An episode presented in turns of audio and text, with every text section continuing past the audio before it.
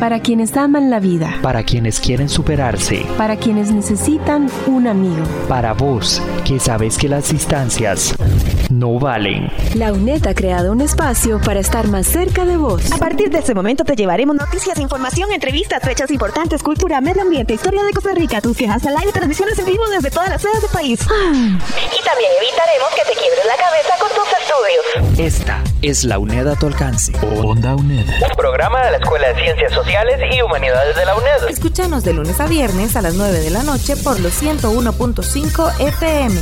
Onda UNED, acortando distancias. Los niños aprenden lo que viven. Si los niños viven con reproches, aprenden a condenar. Si los niños viven con miedo, aprenden a ser aprensivos. Si los niños viven con lástima, aprenden a autocompadecerse. Si los niños viven con ridículo, aprenden a ser tímidos. Si los niños viven con vergüenza, aprenden a sentirse culpables. Si los niños viven con ánimo, aprenden a confiar en sí mismos. Si los niños viven con tolerancia, aprenden a ser pacientes. Si los niños viven con elogios, aprenden a apreciar a los demás. Si los niños viven con aceptación, aprenden a amar. Si los niños viven con aprobación, aprenden a valorarse. Si los niños viven con reconocimiento, aprenden que es bueno tener una meta. Si los niños viven con solidaridad, aprenden a ser generosos. Si los niños viven con honestidad, aprenden qué es la verdad. Si los niños viven con ecuanimidad, aprenden qué es la justicia. Si los niños viven con amabilidad y consideración, aprenden a respetar a los demás. Si los niños viven con seguridad, aprenden a tener fe en sí mismos y en los demás. Si los niños y niñas viven con afecto, aprenden que el mundo es un maravilloso lugar donde vivir. Los niños aprenden lo que viven. Poema de Dorothy Lau Nolte. Onda UNED acompaña tus estudios. Cátedra sin fronteras. Acompañando tus estudios como solo Onda UNED lo sabe hacer. Cátedra sin fronteras. Hola, bienvenido y bienvenida a un programa de Cátedra sin Fronteras de Onda UNED. Te saludan la periodista Ángela Arias y la profesora María Fernanda López como productora de este espacio. Hola María Fernanda, muchísimas gracias por acompañarnos aquí en Onda UNED. Hola Ángela, es un gusto y un placer compartir el día de hoy con ustedes en, en, este espacio. María Fernanda nos acompaña porque es la profesora de la asignatura Elementos Generales acerca de la violencia doméstica de la Cátedra de Trabajo Social. Antes de hablar con ella, te contamos que se entiende por violencia hacia personas menores de edad. Estás escuchando Onda UNED. Acortando distancias. ¿Sabías que? Según la Organización Mundial de la Salud, la definición de violencia corresponde al uso deliberado de fuerza física o poder en grado de amenaza o efectivo contra uno mismo, otra persona o un grupo o comunidad que cause o tenga muchas probabilidades de causar lesiones, muerte, daños psicológicos, trastornos del desarrollo o privaciones. En el caso de la violencia contra niñas, niños y adolescentes, implica acciones u omisiones de personas, instituciones o colectividades, exista o no intencionalidad de causar un daño o limitar su desarrollo integral. Esta información la podés encontrar en el libro Una revisión sistemática de los determinantes de la violencia que afectan a niños, niñas y adolescentes, Costa Rica, de Gordon Jonathan Lewis y otras. UNICEF 2017. Escuchas Onda UNED. Muchas gracias por seguir con nosotros y con nosotras aquí en Onda UNED. Hoy conversamos con la profesora María Fernanda López de la asignatura Elementos Generales acerca de la violencia doméstica. María Fernanda, ¿cómo se puede conceptualizar la violencia hacia las personas menores de edad? Podemos visualizar la violencia como aquellas acciones u omisiones de personas, instituciones o colectividades en donde exista una intencionalidad o no intencionalidad de causar un daño o limitar el desarrollo integral de la persona menor de edad. No obstante, es importante señalar que la mayoría de situaciones de violencia se dan al interno del ámbito familiar. ¿Existen dimensiones de la violencia contra las personas menores de edad? Claro que sí. Podemos hablar de que la violencia se da, como lo mencionaba anteriormente, principalmente en la dimensión del hogar y de la familia, pero también hay otros escenarios en los cuales se presenta la misma llámese centros educativos, en espacios públicos, en la comunidad, actualmente este, también mediante los, los medios virtuales y tecnológicos. Y tenemos también otras formas u otros ámbitos en los cuales también en los últimos años se ha desarrollado mucho, que está asociada al tráfico de drogas, lamentablemente, y a la explotación sexual comercial. Y a partir de ello, ¿cuáles son los principales tipos de la violencia hacia estas poblaciones? Lamentablemente, el lugar en el cual debería darse mayor protección se nos convierte en el lugar en el cual se presentan las mayores situaciones de, de violencia, que es en el hogar y la familia. Este es el ambiente más crítico en el cual se ha podido visualizar que se presentan las situaciones más traumáticas y a veces más complejas para los niños y las niñas.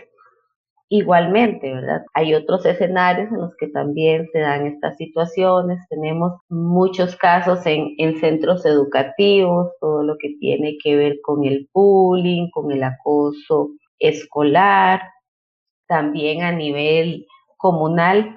Hoy por hoy hay muchas situaciones en las cuales la violencia social se ha agudizado muchísimo y tenemos que las personas menores de edad pues tienden a ser víctimas importantes de toda esta situación y también el escenario cibernético con bueno, las nuevas plataformas, las nuevas tecnologías que tenemos, llámese Facebook, WhatsApp, Instagram, que se han utilizado lamentablemente también para degradar y para afectar a las personas menores de edad. En el caso de esta última, pues obviamente se da más hacia los adolescentes que tienen un mayor acceso a, a estas plataformas y a estas tecnologías, pero también se han identificado situaciones hacia niños y niñas que son víctimas de estas formas de violencia por dichas plataformas.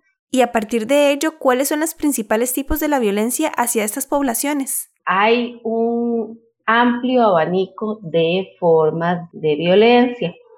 En Costa Rica se han tratado de particularizar, por decirlo de alguna manera, situaciones específicas que se presentan en, en nuestro contexto como tal. Voy a tratar de ir resumiendo las principales que tenemos en nuestro país. La primera que concebimos es el abuso prenatal. ¿A qué nos referimos con abuso prenatal? Bueno, a todas aquellas acciones u omisiones que influyen de manera negativa sobre una mujer que se encuentra en estado de gestación y que por ende inciden en el desarrollo de esa persona que se encuentra, bueno, valga la redundancia, en gestación. Hablamos de violencia prenatal desde el momento de la gestación, porque recordemos que en nuestro código de la niñez y la adolescencia se establece o se concibe a un niño o niña desde el momento de su gestación hasta los 12 años de edad. Y a partir de los 12 años hasta los 18 concebimos a una persona como adolescente. Tenemos por otra parte también las situaciones de negligencia. ¿A qué nos referimos con negligencia? Bueno, a todos aquellos actos u omisiones en las cuales se pone en riesgo la integridad física y emocional de las personas, que en muchos casos atentan hasta contra su vida. Visualicemos, por ejemplo, que una persona menor de edad que presente una enfermedad crónica y que no reciba la atención que requiere, obviamente se está poniendo en riesgo su vida. Igual cuando los niños o niñas están pequeñitos o llámese adolescentes también y presentan situaciones particulares que requieren ser atendidas y los padres son cargados, no asumen estas responsabilidades, podemos atentar también hasta con el valor fundamental vida. Tenemos además el abandono, que es una de las máximas formas de violencia y una de las más tristes, por decirlo de, de alguna manera, y es cuando por completo la persona encargada de esa persona menor de edad no asume en lo más mínimo sus atenciones.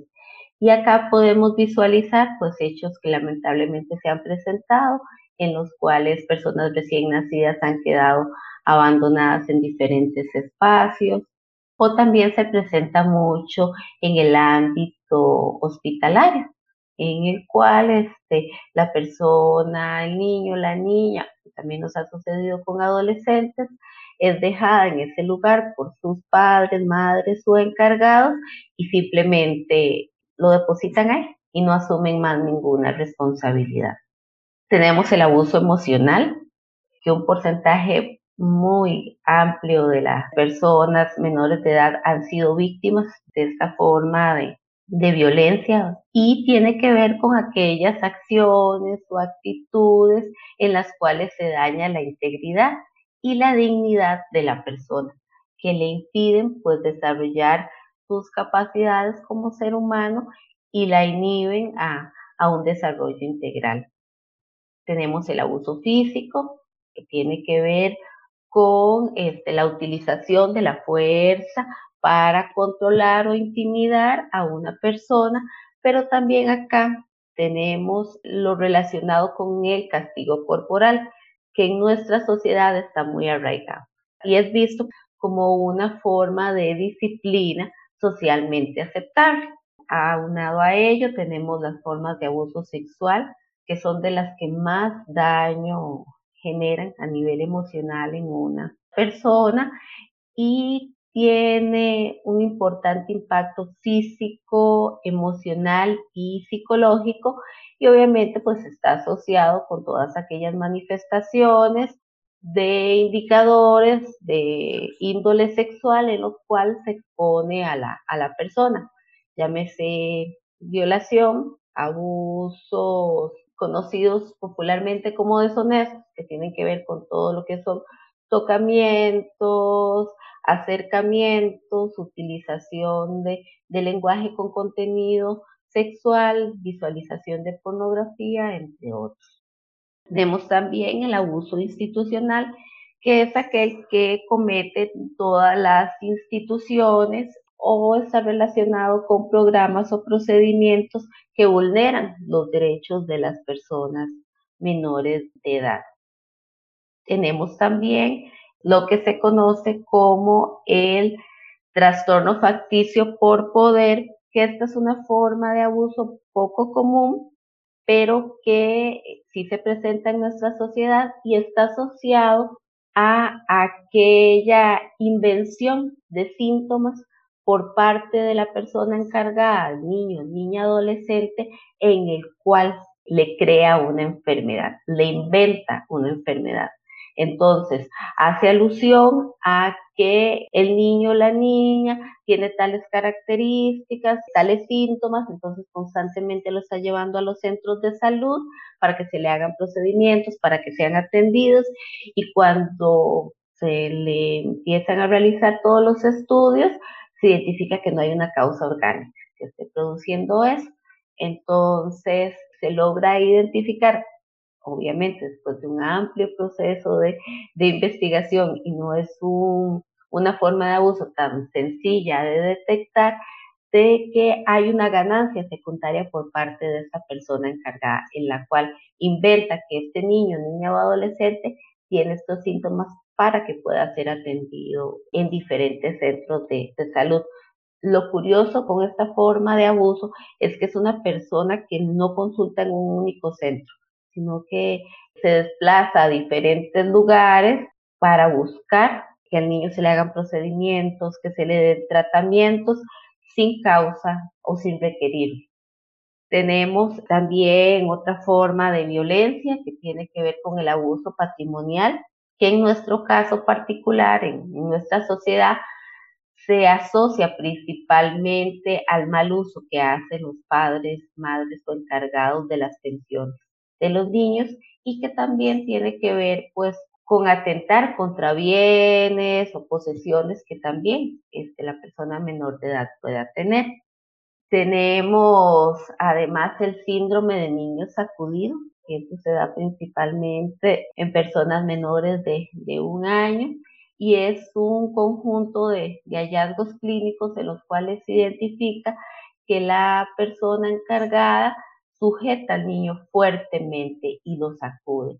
¿Qué sucede? Que es tal el grado de fuerza que se utiliza al momento de sacudir a este niño o niña que esto genera daños neurológicos muy importantes y en muchos casos lamentablemente la muerte porque recordemos que al ser un niño tan pequeño, pues obviamente no tiene la misma capacidad primero de defensa y después que su organismo todavía está en formación. Entonces es una de las formas de, violencia más tristes y más indignantes desde mi punto de vista personal. Y finalmente, este, hablamos de niños, niñas y adolescentes triangulados. ¿A qué nos referimos con triangulados? Tenemos hoy por hoy mucha separación de, de los padres, en los cuales lamentablemente este proceso no se da en los mejores términos. Hay una conflictiva familiar importante y resulta que hablamos de triangulado porque tenemos en un lado a papá, en otro lado a mamá y en otro lado a la persona menor de edad. Esos conflictos entre papá y mamá trascienden el problema entre ellos dos y se incorpora a la persona menor de edad como parte de los mismos. Entonces, son las situaciones en las que tenemos es que su mamá hace tal cosa y entonces por otra parte llega su papá y es el que hace tal otra y entonces usted me tiene que hacer caso a lo que yo le diga porque eh, su papá es malo, no, pero usted tiene que hacerme caso a mí porque su mamá es la que hizo que nos separáramos. Entonces se involucra a esa persona menor de edad en un conflicto de adultos y al final esto ocasiona daños emocionales muy importantes en ese niño, en esa niña o en esa adolescente. Escuchas Onda UNED. Para apoyarte en tus estudios, te pasamos un volado. En el análisis de situaciones de violencia debemos basarnos en un enfoque de derechos, en donde en todo momento se visualice a las personas menores de edad como sujetas de derechos. El objetivo principal es conocer y reconocer cuáles aspectos son situaciones de riesgo, pues cada forma de violencia tiene una serie de indicadores que ayudan a identificarla. A partir de esto se puede analizar el grado de vulnerabilidad de un niño, niña o adolescente. Para esto, es importante analizar los contextos dentro de los cuales se encuentran las personas menores de edad y ser sumamente observadores y observadoras. Si sospechas que una persona menor de edad es víctima de alguna forma de abuso, hay que informar a las autoridades respectivas como el Ministerio Público o el Patronato Nacional de la Infancia. Así preservamos siempre el interés superior de acuerdo a lo que establece el Código de la Niñez y Adolescencia. Hasta aquí el volado de hoy. Onda UNED, acortando distancias. Seguimos en Cátedra Sin Fronteras, un programa de Onda UNED. Conversamos con la profesora María Fernanda López de la asignatura Elementos Generales acerca de la violencia doméstica. María Fernanda, ¿cuáles serían algunas manifestaciones de los tipos de violencia de los cuales se hizo mención? Creo que es importante igual, de acuerdo a la clasificación que hicimos previamente, ir señalando eh, de acuerdo a cada tipo de, violencia. En lo que tiene que ver con abuso prenatal, ¿cuáles son las manifestaciones que vamos a tener? El consumo de sustancias psicoactivas en esa mamá gestante o la presencia de esta mamá en un ambiente en el cual se estén consumiendo sustancias nocivas.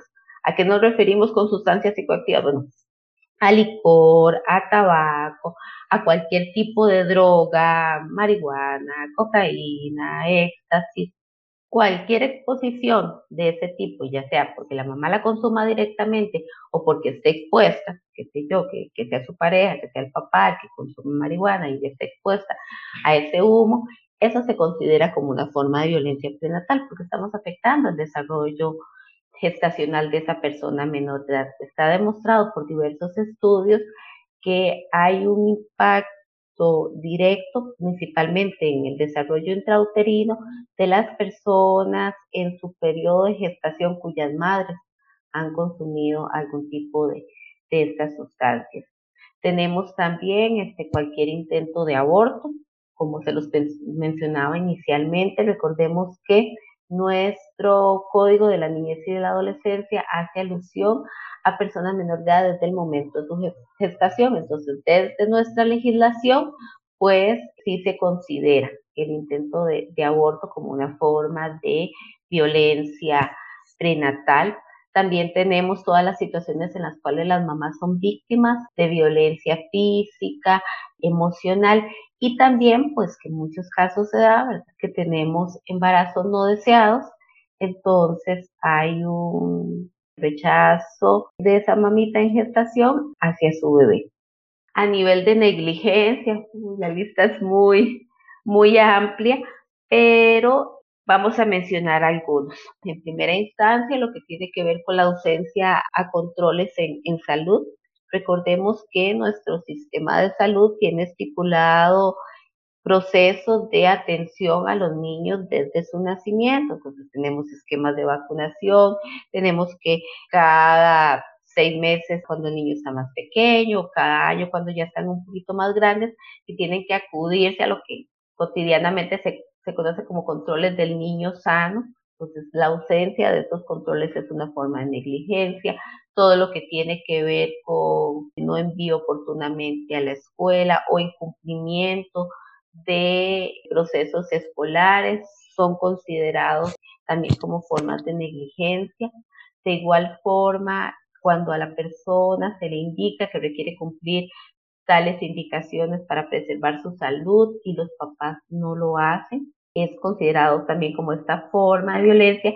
Y hay un aspecto acá en que yo quisiera hacer mucho énfasis y es en lo que comúnmente se conoce como accidentes intradomiciliarios. Pues resulta que todos esos accidentes, entre comillas, llámense caídas, quemaduras, pues no son accidentes, es negligencia. ¿Por qué negligencia? Porque resulta que esa persona menor de edad no estaba recibiendo el proceso de supervisión que requería. Entonces, el niño no jala la olla y se quema por un accidente intradomiciliario, no. El niño jala la olla porque carecía en ese momento de una supervisión por parte de una persona adulta que impidiera que al momento que ve que va a tomar esa olla con agua caliente, pues quitarse. Entonces, esa falta de, de supervisión también se considera como forma de violencia. Y otro aspecto que también es importante es la falta de uso de dispositivos de seguridad en los vehículos. El que un niño no viaje adecuadamente en su sillita de seguridad, en su booster, también se considera como una forma de, de violencia, porque es responsabilidad de las personas adultas velar porque ese niño, esa niña viaje en las condiciones adecuadas para preservar su bienestar el abandono, que es la máxima expresión de violencia, como se los mencioné previamente. Entonces tenemos pues las historias que, bueno, por dicha no, no son de siempre, pero bueno, los niños que son dejados en, en vía pública, en un cafetal, a su suerte, donde son también dejadas por personas a veces conocidas o no conocidas, y eh, las situaciones que también les hacía mención, ¿verdad? De los centros de salud, que simplemente llegan, se depositan ahí y pues los papás no, no aparecen más. El abuso emocional, tenemos todo lo que tienen que ver con gritos, malos tratos, el desinterés, la apatía, el no prestar atención al niño, a la niña, al adolescente, el centrarnos muchas veces más en, nuestro trabajo, en otras acciones de nuestra vida cotidiana e invisibilizar la atención que en muchas ocasiones estas personas nos, nos están solicitando. ¿Qué pasa con el abuso emocional? Que esta forma a largo plazo, pues sí empieza a darnos luces de problemas que no entendemos por qué se, se presentaron. Entonces tenemos chicos que presentan trastornos de alimentación, es que presentan problemas de salud y, no entendemos, pero ¿por qué? Si era una persona sana y resulta que mucho de esto tiene un componente emocional muy, muy importante. Esa violencia emocional que sufrió en etapas tempranas de la vida, a la postre te va a causar problemas importantes en su desarrollo. También tenemos muchos chicos, chicas que tienden a repetir, obviamente, estos patrones. Si en casa me tratan mal, si en casa me humillan, entonces yo llego a la escuela, llego al escenario comunal y tiendo a repetir esas conductas. ¿Por qué? Porque es lo que estoy viviendo.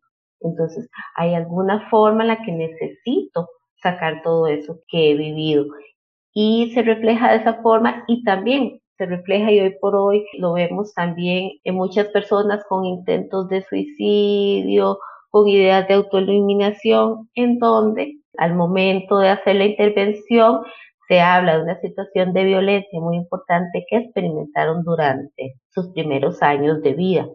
Hay estudios realizados que sugieren que muchas personas que presentan enfermedades crónicas ya en una etapa adulta están asociados con situaciones de violencia que vivieron durante su infancia. Pues de ahí también la importancia y la necesidad de que tengamos cuidado con estas maneras, con estas formas de cómo tratamos a nuestros niños y a nuestras niñas.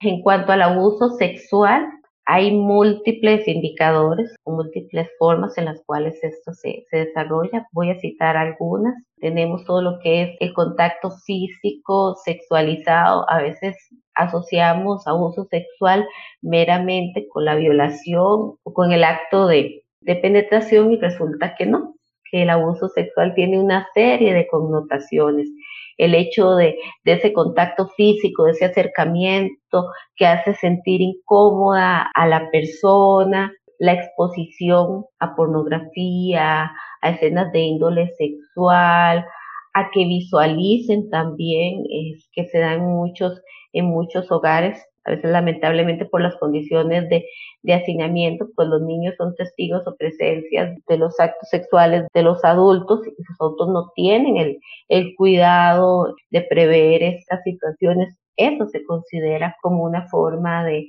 abuso sexual.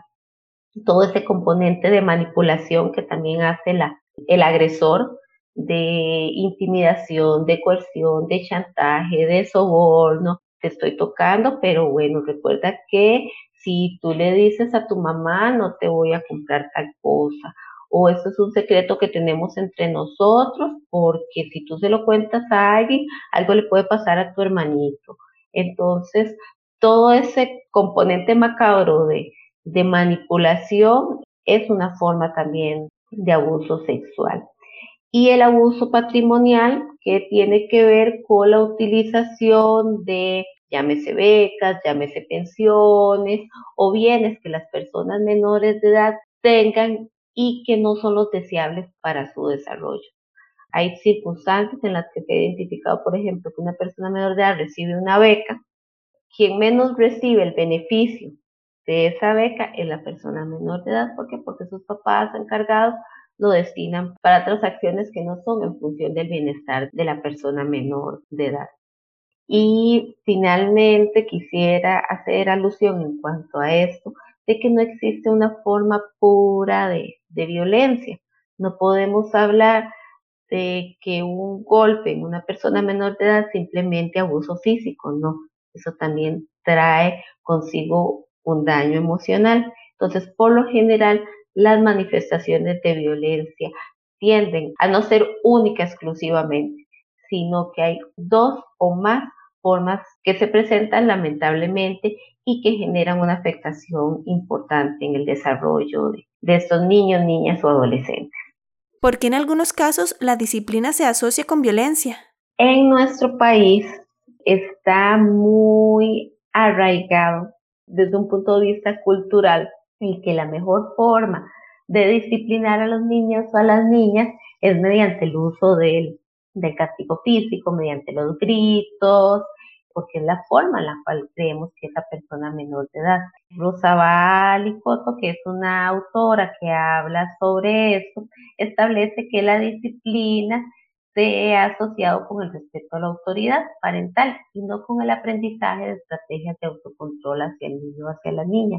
Hoy por hoy, por dicha, se está haciendo un esfuerzo importante por tratar de implementar estrategias asociadas con una disciplina positiva, en la cual pues no se corrige al niño con golpes y con insultos, sino con estrategias de, de hacerle un reflejo de que sus acciones pueden tener consecuencias. Entonces, la forma de modelaje y la forma de corrección se da en función de establecer cuáles son los límites, pero sin utilizar la violencia como mecanismo de formación o de aprendizaje. María Fernanda, muchísimas gracias por habernos acompañado hoy. Con muchísimo gusto, eh, a la orden y espero que, que tengan un lindo día. Estás escuchando Onda UNED. Acortando distancias. La situación de la violencia en sus diversas manifestaciones hacia las personas menores de edad es una dura realidad que se presenta en nuestro país con una gran incidencia. Es importante entender con claridad este término, así como las diferentes formas de agresión que se presentan y los indicadores que posibilitan la identificación de estas situaciones. De esta manera se podrá realizar una atención oportuna que permita la protección del interés superior de las personas menores de edad de acuerdo al enfoque de derechos dentro del que se circunscribe la legislación costarricense. Con este espacio se pretende fomentar el análisis de la realidad que en los hogares y en otros contextos viven estas personas, para complementar la formación profesional y el deber que todos y todas tenemos de velar por la protección de nuestros niños, niñas y adolescentes. Escuchas Onda UNED. Muchísimas gracias por habernos acompañado hoy en Onda UNED. En esta producción participaron Diana Bokenford, Sebastián Fournier y Tamara Peña como locutores, la profesora María Fernanda López como productora y especialista de contenido y Ángela Arias en grabación y edición. Recuerda que este programa lo puedes escuchar y descargar en el sitio web ondaunet.com, en donde también encontrarás otros muchos programas de radio para complementar tus estudios. Muchísimas gracias por tu compañía y nos escuchamos en el próximo programa. Esto ha sido Cátedra sin Fronteras, acompañando tus estudios como solo, Onda, UNED, lo sabe hacer. Para vos, que sabes que las distancias no valen. Esta es la UNED a tu alcance. Onda UNED. Escúchanos de lunes a viernes por los 101.5 FM o desde cualquier computadora en el mundo por ondauned.com. Onda UNED, acortando distancias.